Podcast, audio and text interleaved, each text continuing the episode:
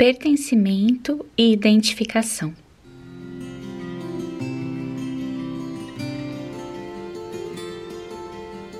Oi, oi, pessoal, bem-vindos de volta ao nosso podcast. Eu sou Roberta Zanata. Para quem está aqui pela primeira vez, seja super bem-vindo.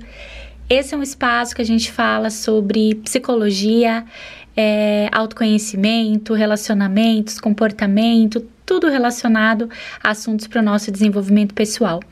E hoje a gente vai conversar sobre esse senso de pertencimento, pertencer a algo, a algum lugar, a alguma cultura, a um ambiente e o senso também de identificação.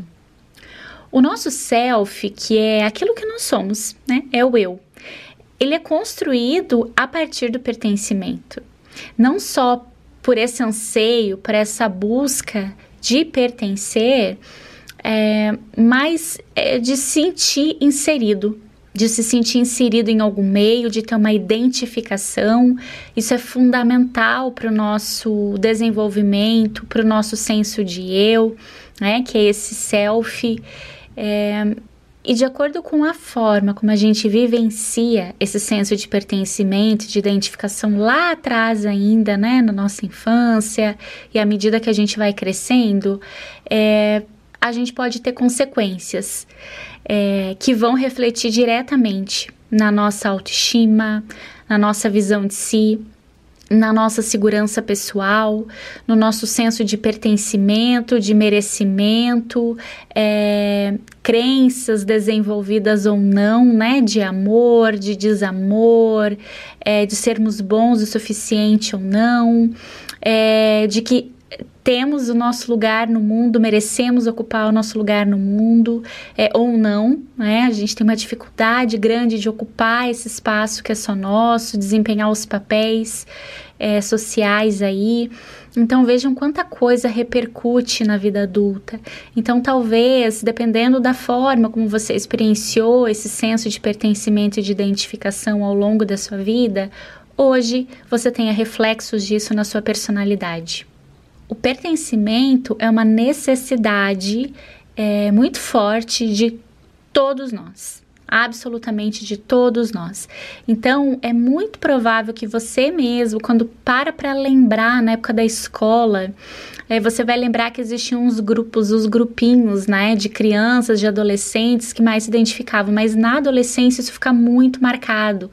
É, o grupinho dos bagunceiros, o grupinho dos engraçados, o grupinho dos nerds, é, ou CDFs, né, o grupinho do pessoal que matava a aula, é, o grupinho dos quer dizer, o grupinho dos roqueiros, o grupinho dos alternativos, enfim, por aí vai as patricinhas, né? Eu tô usando rótulos, tá, gente? Mas porque na adolescência a gente utilizava desses rótulos, né?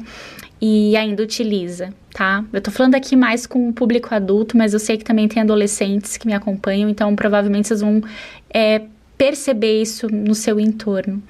São esses rótulos que a gente desenvolve, é, mas que eles não ficam só na adolescência, mas é um momento mais marcante mesmo. Na vida adulta também, né? A gente tem, tem grupos afins, grupos parecidos. Mas na adolescência a gente vai migrando muitas vezes de um grupo para outro e aquele clássico de mudar a personalidade completamente de roupas, de penteado, de música, à medida que você vai mudando desses grupos. Então, um novo amigo traz uma outra coisa e você assume aquele personagem, depois você troca, vai para outro e assume outro personagem. A gente acaba vendo isso um pouco também em relacionamentos amorosos, né? Onde a pessoa vai mudando os gostos e o estilo de, de vida baseado naquilo que o parceiro ou a parceira está proporcionando ali na sua própria vida. É, claro que existem outros pontos também, tá? Que fazem com que a pessoa esteja vulnerável, assim, para essa mudança de identidade. É, mas aqui eu tô falando especificamente sobre esse, esse pertencimento, essa necessidade da gente pertencer para a gente se entender como sujeito no mundo.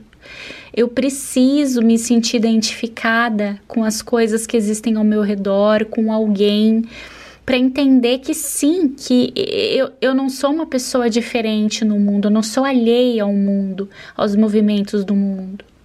Porque quando a gente não sente isso, esse senso de pertencimento, quando a gente não se sente identificado com o ambiente que a gente vive, com a cultura que a gente está inserido, com as pessoas ao nosso redor, com as relações, a gente corre um grande, um grande perigo, uma tendência grande de se problematizar.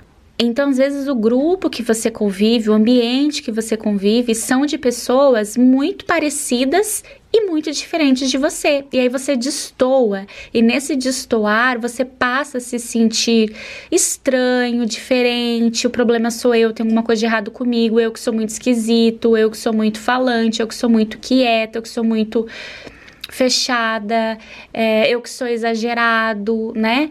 Seja em como eu disse, seja em gosto de coisas pequenas, como gosto musical, mas a forma de se vestir, a, a, a dieta que você tem alimentar, o seu jeito de falar, o seu, as gírias que você utiliza, o dialeto, o seu sotaque, é, é, engloba muitas coisas que pode trazer esse prejuízo no seu olhar para com você, se você não sente que as pessoas ao seu redor são parecidas com você.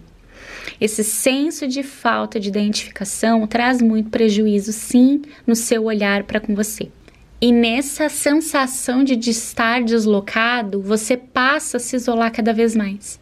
E nesse isolamento, por se problematizar, por entender que você que é esquisito, você que não consegue se, se infiltrar, você não consegue se enturmar, você não consegue socializar com aquelas pessoas, você passa a se isolar e acredita que está sendo rejeitado. Que são as pessoas que não te dão muita oportunidade, são as pessoas que não fazem questão da sua presença, que as pessoas não, não incluem você nas coisas e você passa a se isolar é, e a enxergar as pessoas fazendo isso, porque na verdade você está se distanciando e, claro, esse vínculo vai enfraquecendo.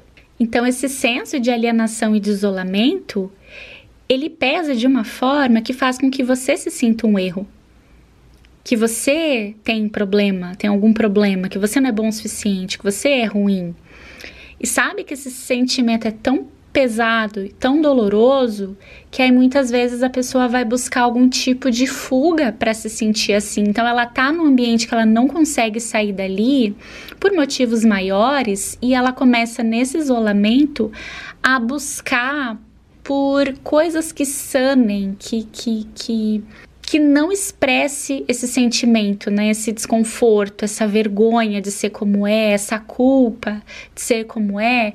E aí muita gente vai tentar é, se anestesiar com, com com coisas aí que não são positivas para a saúde, nem da saúde física como a saúde mental, e utilizando de algum tipo de, de substância química, de álcool, ela passa a comer demais, ela passa a se isolar para viver nesse mundo que ela construiu porque ela é vista dessa forma, como uma pessoa estranha, como uma pessoa diferente, e aí ela vai se isolando porque ela não consegue, não consegue se inserir, e aí ela acaba utilizando dessas outras coisas para anestesiar um pouco essa dor do não pertencimento nossa, eu não consigo entender como é que eu nasci nessa família, porque eu sou muito diferente da minha família, eu penso diferente da minha família, eu ajo diferente da minha família, e essas pessoas muitas vezes buscam um afastamento, mas não ficam bem também, não ficam completamente bem nesse afastamento. Tem quem fique, mas acredito que, na minha experiência, que é a minoria.